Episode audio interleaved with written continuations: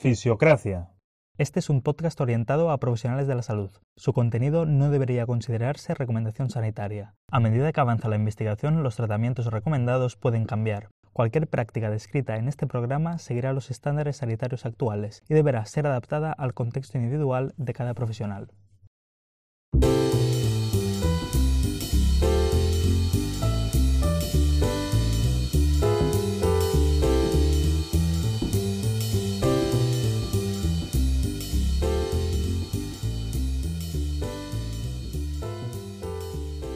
Buenas a todos, bienvenidos otra vez a Fisiocracia. Eh, yo soy Geroni Mestre, ya me conocéis, espero. Eh, espero que no sea vuestro primer episodio, porque este es un episodio muy especial. Eh, aquí me acompaña conmigo, pues como siempre, don Víctor Ortega. Buenas tardes, Víctor. Hola, muy buenas tardes a todo el mundo. Aquí estamos un día más a dar un poco la chapa. Pues claro que sí, muy bien. Eh, bueno, primero, mm, tenemos un problema con nuestros oyentes que les prometimos en el último episodio que publicamos a finales de julio que en agosto, como no teníamos vacaciones, pues publicaríamos otro. Em, y como somos unas personas muy decentes y responsables, pues estamos a mediados de septiembre y, estamos, publicando el próximo episodio. Espero que nos perdonen. Eh, Fíjate, tú, qué crees, Víctor? ¿Nos van a perdonar o no? Eh, yo, eh, porque somos muy sinceros, pero vamos, podemos decir que estamos grabando y que es el 25 de agosto y que lo hemos editado más tarde y, y se lo cree todo el mundo. Pero, pues pero, pero siendo honesto, estamos a mitad de septiembre. A ver, tienes toda la razón. Yo creo que eh, ahora, mira, pues una persona que no nos quiere escuchar hablar, que es lo típico, es, es el típico que, nada, el, el, oyente pringaillo que dice, mira, Víctor y Jeroni no me importan nada sus vidas, solo lo que me aportan a nivel de fisio. Y claro, va a enlazar a mitad del podcast, ¿no? Cuando ya hemos dicho todo este rollo. Y, yo creo que podemos fingir que estamos en agosto, ¿vale? En plan, si, si sale el tema del tiempo, estamos a 42 grados y medio ahora mismo, ¿vale? Eh, me vale. 12 del mediodía, ¿vale? Eh, Perfecto. no ha llovido aún. lo veo, lo veo. lo, integramos. Vale, bien. pues nada, por no nos enrollemos más, que ya nos enrollaremos después. Eh, hoy vamos a hablar de un artículo muy especial. Uno que se llama Pain, the Tissues and the Nervous System, a Conceptual Model. Y atención al autor, que es Louis Gifford. Ah, aleluya, estamos hablando de él, porque tiene que, tenía que caer en algún momento. Eh, es, la excusa, eh. este episodio era una excusa a ver cómo, qué metemos para que salga Louis Gifford. Eh, en un episodio. Sí, y, aquí, aquí ha caído. Y bueno, para quien no conozcáis a Louis Gifford, fue conocido realmente por, por hacer los, los libros Aches and Pains, eh, que, fue una obra póstuma porque él murió de, cáncer en 2014, si no recuerdo mal, eh, o un poquito antes, me parece. Bueno, da igual, la cuestión que su mujer pues publicó esos libros y han sido una obra pues muy extensa y muy popular en torno a los, a los fisiofrikis, como mínimo. Y, pero que realmente tuvo otras colaboraciones. Eh, publicó artículos en revistas de impacto, sobre todo artículos de, de opinión o revisiones narrativas, porque él no era no era investigador, sino era eminentemente clínico. También fue famoso por eh, pues formarse con Mainland en persona, pero no solo con él, sino también con hablar con Pat Wall, que era uh, con Melzack, que eran de los eh, máximos exponentes en, en, neurobiología del dolor ¿no? y, en, y en mecanismos del dolor en la época. Y nada, pues un máximo exponente de nuestra profesión. Para quien no lo conozca, libros obligatorios. Pero es el, nombre, es el nombre que hay que conocer, Louis Gifford. Sí, sí, sí, sí, eh, así es. Eh, y nada, la cuestión que eh, hoy vamos a hablar de no de toda la obra de Louis Gifford, sino de lo que se llama el Mature Organism Model, que es básicamente el modelo del organismo maduro, que es lo que presenta en este artículo. por lo tanto, ¿qué es un modelo? Pues básicamente un modelo es una manera de comprender la información científica que tenemos en ese momento. Eh, es decir, tenemos muchos estudios que nos dan unos ciertos resultados y lo que intenta aquí Gifford es intentar interpretar a través de un modelo de, digamos, de pasos lógicos, ¿no? Cómo interpretamos esos estudios, cómo los explicamos, y, nada, lo que da a entender en este artículo es que básicamente cuando estamos hablando de, dolor, eh, no podemos separar tanto el sistema nervioso central como del entorno, como de lo que está pasando en los tejidos. Lo que dice básicamente es que hay un, constante flujo de nuestro sistema nervioso central, lo que está haciendo constantemente es eh, detectar el entorno, lo procesa y luego genera una respuesta. Y eso lo hace constantemente en diferentes niveles de nuestro propio organismo. Es decir, no solo, eh, por ejemplo, me pincho un dedo, es decir, detecto que está pasando algo en los tejidos, lo proceso y genera una respuesta como puede ser dolor, inflamación, lo que sea. Sí, eso sabemos que es un... Ya, eh, todos pensamos en este tipo de procesos, pero él va más allá. Dice que este, este eh, ciclo de eh, detectar algo, procesarlo y generar una respuesta pasa en diferentes sitios de nuestro cuerpo, incluso a nivel de ya la propia médula espinal, a nivel del propio tejido y a nivel global del, organismo. Em, en, qué se basa para llegar a esta conclusión? Pues básicamente que los mismos estímulos en un tejido pueden generar respuestas totalmente distintas dependiendo de la persona y dependiendo de la situación. Por lo tanto, no solo puede ser que el tejido sea el único que está eh, eh, generando esas percepciones que, percibimos, valga la redundancia. Em, por lo tanto, básicamente él dice que eh, sobre todo la conducta que tenemos y la percepción que tenemos sobre nuestro entorno es fruto de el propio input, del procesamiento, o sea, la interpretación que da nuestro sistema nervioso central, que eso a su vez depende de nuestras experiencias previas, de nuestras creencias, de nuestras expectativas, etcétera, etcétera, y a partir de todo eso da una respuesta u otra. Eso con ejemplos es muy fácil de entender. No va a ser como dice él en su propio libro, dice, no es lo mismo que alguien, que tu pareja te acaricie el muslo de forma sensual, a que lo haga un completo desconocido en el metro. Eh, los estímulos son los mismos, pero el procesamiento va a ser totalmente distinto, dependiendo de eh, pues, las experiencias previas y del contexto en el que estoy. Tampoco va a ser lo mismo una persona que, por ejemplo, ha sufrido una violación, Cómo va a experimentar esa caricia de un hecho muy traumático a una persona que, pues a lo mejor es mucho más eh, que es abierta, ¿no? Y que, eh, digamos, no le importa el, contacto, el contacto físico, eh, es decir, para explicar todos, todas estas percepciones que estamos familiarizados, pues genera este modelo.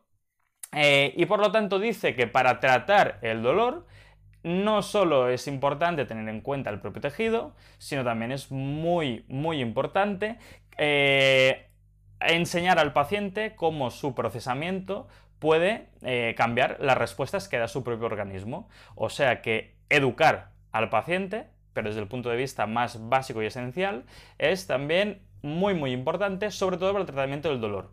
Vemos que el procesamiento va a ser mucho más importante en eh, dolores eh, digamos, crónicos, más persistentes, que no tienen tanto que ver con el propio tejido, a lo mejor, ¿no? Algunos de ellos, eh, que no en el dolor agudo. Aún así, incluso en el dolor agudo, como vemos, el procesamiento también es muy importante. O sea, que básicamente no podemos separar el tejido del sistema nervioso central y de las respuestas que da este sistema nervioso.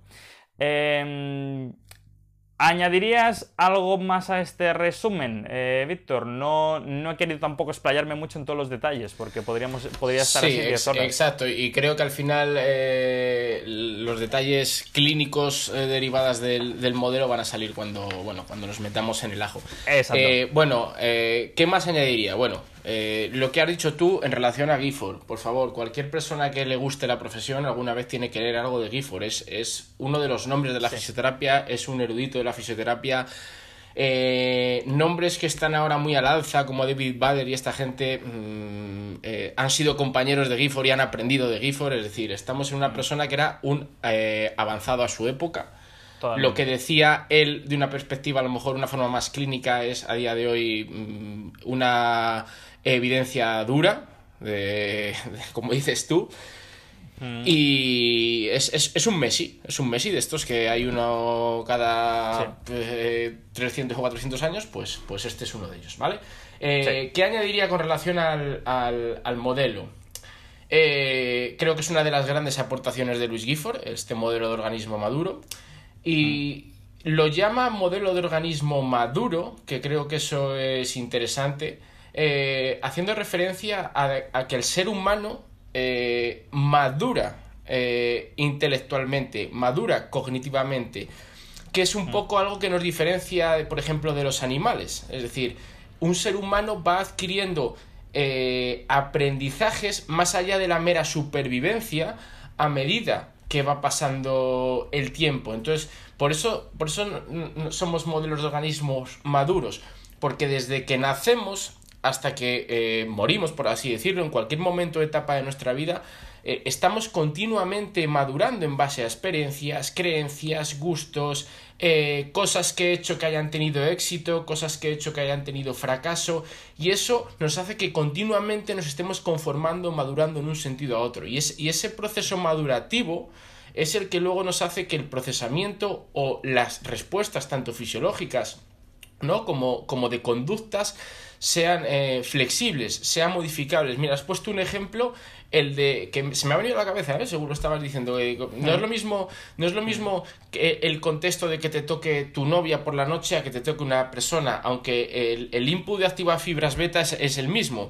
Pero fijaros cómo eh, ahora mismo estamos en un momento de que eh, ¿Qué es lo que pasa cuando sales a la calle y, ves a dos personas tocándose ahora mismo? O, alguien te toca a ti, ¿no? Estamos en un momento de que estamos procesando la información de tacto muy diferente debido a lo del virus. Es decir, fija, y, desde una persona de 20 años dice, ostras, cuidado, eh, que ahora el, tocarnos, el tocarnos puede implicar peligro. Entonces, modificamos nuestra conducta, modificamos el, el cómo interactuamos socialmente con las personas. Estamos madurando eh, porque estamos aprendiendo la situación actual, pero te encuentras con una persona de 80 años que, igual está madurando y está, y está eh, alterando sus conductas en base a un procesamiento. Eh, un animal no entiende eso, un animal es supervivencia pura dura. Y eso juega a nuestro favor en muchas cosas, mm. pero juega en contra también en muchas cosas. Es decir, cuando metemos al dolor dentro de este mecanismo o, a las conductas eh, que tenemos en relación a, un dolor, ¿no? que es al final el tema que nos interesa en relación a, este, esta maduración que tenemos, muchas de ellas pueden ser adaptativas, pero muchas de ellas también pueden ser exaltativas, con lo cual puede convertirse en una ventaja y, un inconveniente el, hecho de ser eh, organismos maduros. Sí, sí, bueno, y, también da muchísima importancia, ¿no? Es el, digamos, es pionero, yo creo, en, en, la era contemporánea, en introducir la importancia de la cultura en los efectos que tienen diferentes tratamientos. por ejemplo, no existe una mayor agresión en el cuerpo humano que, que te intervengan quirúrgicamente. Y después de que te intervengan quirúrgicamente, te sientes fatal estás mal, ¿no? Eh, ha sido una agresión para tu cuerpo. Y aún así, la satisfacción del paciente puede ser buena. Y no solo la satisfacción, sino que las respuestas que tenga, es decir, si tiene más o menos dolor o si tiene mayor o menor discapacidad, vienen mucho dadas por la interpretación que hace de la cirugía, porque sabe que, sabe que la cirugía es para ayudarle a que esté mejor. Es decir, sería, ¿tendría los mismos efectos una cirugía que em, te la hace un asesino en serie en su bañera de un apartamento donde te ha secuestrado, eh, pues mm, me cuesta de creer, ¿no? Que tenga exactamente ese mismo efecto, aunque la operación, el nivel eh, eh, sea lo mismo, ¿no? Una operación voluntaria de una forzada va a tener los mismos efectos. Gifford es, el es de los primeros, como mínimo, que plantea eso. Em, y, es, algo tan evidente cuando lo piensas que dices, pues caray, tiene, tiene toda la razón, ¿no? Y eso a nivel clínico tiene unas traducciones muy importantes. Exacto, es un poco lo que hablamos de... Eh, eh, la efectividad de una técnica total, la efectividad total, ¿no? Se puede ver lo que decimos al, al, efecto terapéutico, que es el que se asocia propio a la técnica de una forma específica, y luego sumado al efecto percibido de una persona. una técnica puede tener un efecto percibido X y un efecto terapéutico X, y al final es una suma. Es decir, una cirugía puede tener un efecto terapéutico X y luego ser modificada por el efecto eh, percibido de esa técnica. Estoy totalmente de acuerdo. Al final, lo, lo que viene a hacer Gifford es lo que hoy está tan de moda que es hablar de este modelo biopsicosocial. Pero, pero, pero cuidado, eh, enlazándolo, que para mí ahora mismo estamos cometiendo un problema, que sí, es, eh, escuchamos que el modelo biopsicosocial eh, es importante, pero lo partimos, lo partimos. Y, y lo que Gifford hace con este modelo es decir, cuidado, no, no, que este modelo biopsicosocial está totalmente entrelazado está totalmente entrelazado. Y cuando yo hago un abordaje pensando en un modelo biopsicosocial, tengo que entender cómo está enlazada en este paciente la parte más biológica pura de la parte más psicosocial, emocional, cognitiva, conductual de esta persona. No podemos, no, no podemos partirlo. Sí, y él, para, para ser un poquito más eh, concisos también, él, por ejemplo, pone ejemplos de eh, cómo el sistema inmunológico está eh, totalmente influenciado por el sistema nervioso simpático. Em, por ejemplo, es decir, para quien no lo sepa, el sistema nervioso simpático puede em, sintetizar diferentes neurotransmisores y arrojarlos directamente en sangre. Y en ese momento el sistema inmunológico, es decir, los leucocitos, tienen receptores de membrana que detectan esos neurotransmisores y sus respuestas cambian completamente. Eh, ya, sabemos que el sistema nervioso simpático eh, está influido totalmente por el procesamiento que hacemos del contexto. Es decir, no es lo mismo que yo vea un león que está dentro de una jaula controlado en el zoo que encontrarme un león en mi habitación de repente. Em, a lo que me refiero, que mi sistema nervioso simpático en una situación se activa o se, se hiperexcita y en, y en otra situación no.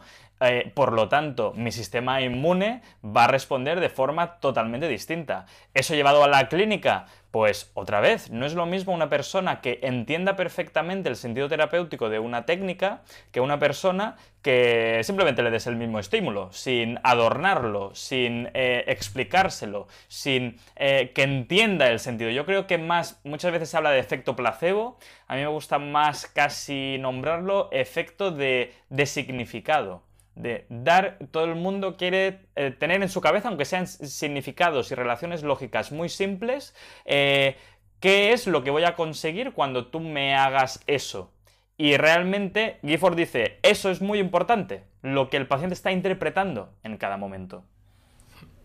Creo, creo que has hablado de una cosa muy interesante y que a lo mejor conviene matizarlo porque creo que es una duda que, que, que tiene mucha gente. Yo en su día la tuve, yo en su día la tuve y comentándolo con diferentes alumnos cuando hemos tenido los cursos y tal, cuando dado clase, no, terminan de entender la parte final de este modelo. Entienden lo que es el input, entienden lo que es el procesamiento, no terminan de entender lo que quiere decir el output, ¿vale? O tener un problema relacionado con el output que puede estar relacionado con el procesamiento y si queréis para simplificar más podemos decir tenemos mecanismos periféricos, ¿no? Donde domina el input o mecanismos centrales cuando hablamos de cosas maladaptativas, que domina el, procesamiento y el output. Pero realmente vamos a entender qué es el output, que creo que a la gente le puede ayudar. El output, eh, su traducción es una respuesta.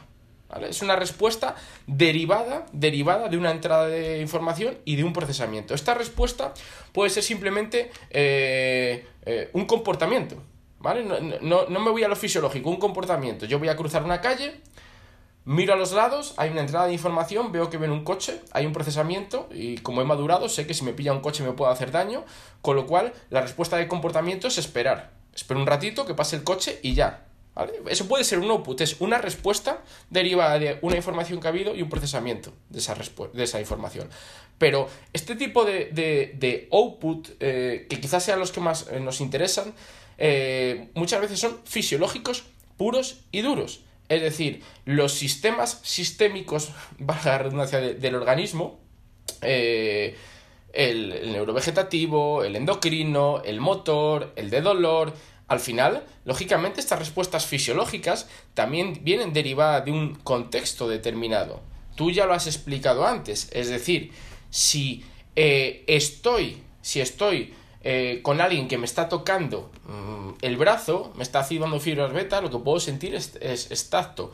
Pero si eso, si eso me lo hace mi novia por la noche, estamos a oscuras, yo cuidado que, como dices tú, el procesamiento del entorno es totalmente distinto y voy a tener un output fisiológico totalmente distinto. Mis pulsaciones se pueden disparar. Yo puedo empezar a sudar. Es decir, fijaros cómo tenemos respuestas fisiológicas puras y, duras, ¿vale?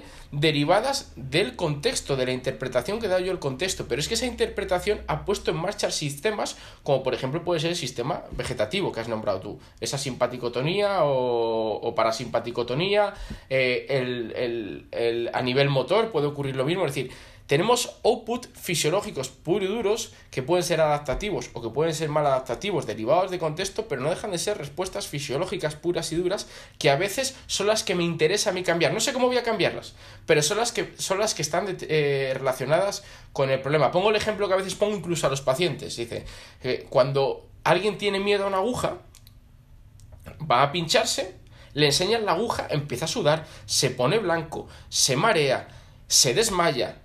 Eh, ¿Cómo, ¿Cómo, podemos tener respuestas fisiológicas tan brutales, activación de sistemas fisiológicos tan brutales derivadas de un contexto? ¿vale? Y, y, y, la aguja no ha tenido la culpa. Lo que ha tenido la aguja, lo que ha tenido culpa es cómo yo he interpretado esa aguja. Es decir, me ha generado una situación de amenaza. Es el ejemplo que ponías tú del león que hace referencia al modelo, este, otro modelo es el de lucha-huida. Es decir, pero el output son todo ese tipo de respuestas que pueden ser adaptativas o mal adaptativas y que a veces están relacionadas con los problemas y pueden hacer referencias al sistema de dolor, al sistema neuroendocrino, al sistema eh, vegetativo, al sistema motor, etcétera.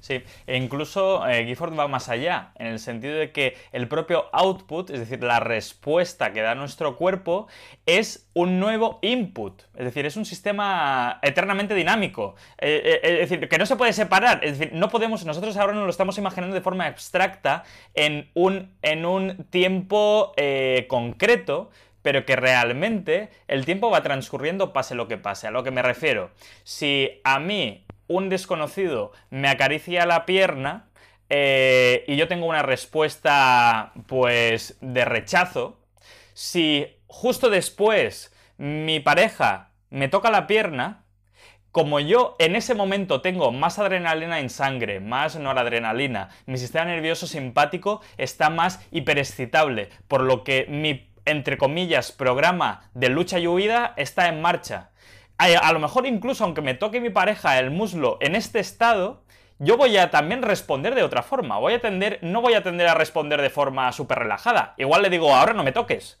¿no? Ahora no me apetece. Em, por lo tanto, es muy importante también esa parte de que la propia respuesta luego genera nuevos inputs. Es, yo a mí me gusta pensarlo como una alergia, es decir, la alergia pasa eso.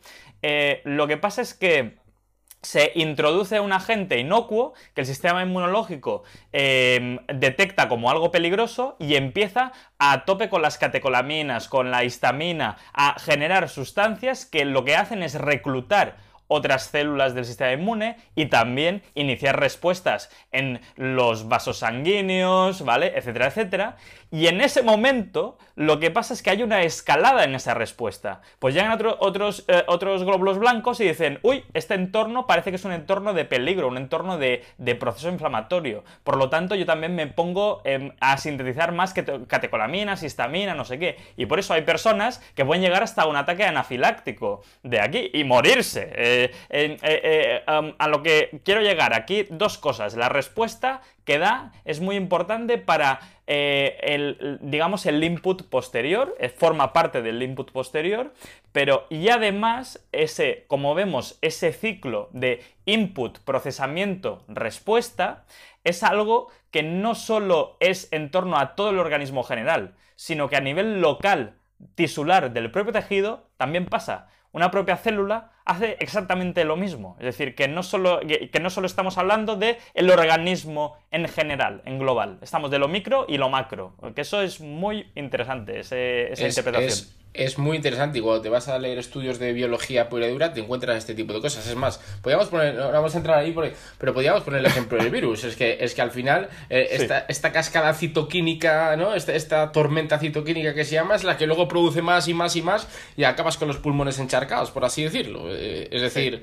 Eh, hay muchos ejemplos de esto. El problema, el problema que eso a veces es incontrolable porque se ve de acondicionantes del medio interno más que del medio externo. Es decir, al final nosotros lo que estamos haciendo referencia es eh, cómo mm, procesa la persona de forma voluntaria ¿no? y, de una forma cognitiva, emocional, diferentes situaciones. Pero claro, el, ejemplo de la alergia podría considerarse un output maladaptativo del sistema inmune.